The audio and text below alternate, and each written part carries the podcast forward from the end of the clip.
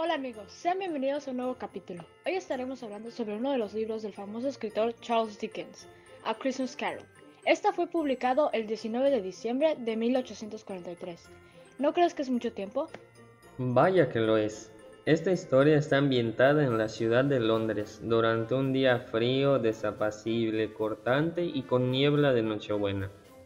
Está estructurada en cinco capítulos, de los cuales tres hacen referencia a los encuentros de los fantasmas de la Navidad, el pasado, presente y futuro, con Ebenezer Scrooge, un anciano avaro y egoísta, que desprecia todo lo relacionado con la Navidad.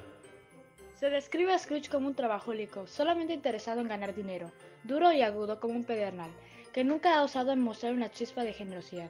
Era reprimido y solitario como una ostra cuya personalidad le impide realizar donativos para los pobres. Su antiguo colaborador también le advierte del arribo de otros tres fantasmas esa misma noche, con el fin de evitar un destino como el mencionado anteriormente. Las apariciones de los tres fantasmas de las Navidades son la trama de las siguientes tres estrofas.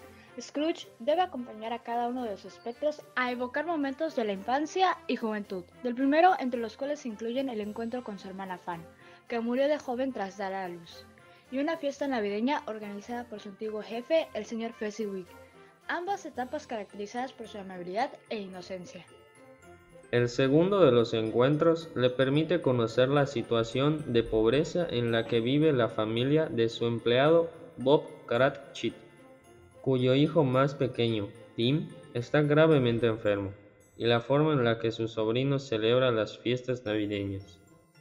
No obstante, la visión que le muestra el tercer fantasma de su muerte tras una vida solitaria, malvada y tacaña, le lleva a reflexionar y cambiar de actitud, de forma que haré honor a la Navidad de mi corazón y procuraré mantener su espíritu a lo largo de todo el año. La novela finaliza cuando Scrooge despierta en su habitación el día de Navidad, convertido en un hombre generoso y amable, alegre de celebrar las fiestas con los demás.